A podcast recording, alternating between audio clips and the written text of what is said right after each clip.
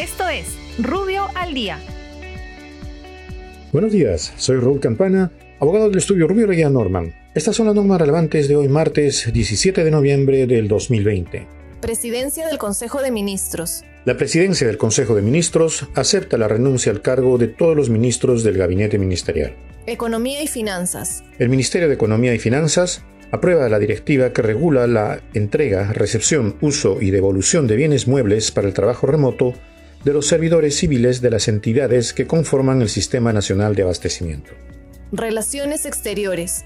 El Ministerio de Relaciones Exteriores implementa el servicio de certificación electrónica bajo la modalidad de legalización o apostilla de las firmas digitales de autoridades públicas o extranjeras respecto de certificados electrónicos de estudios en todos sus niveles correspondientes a ciudadanos peruanos.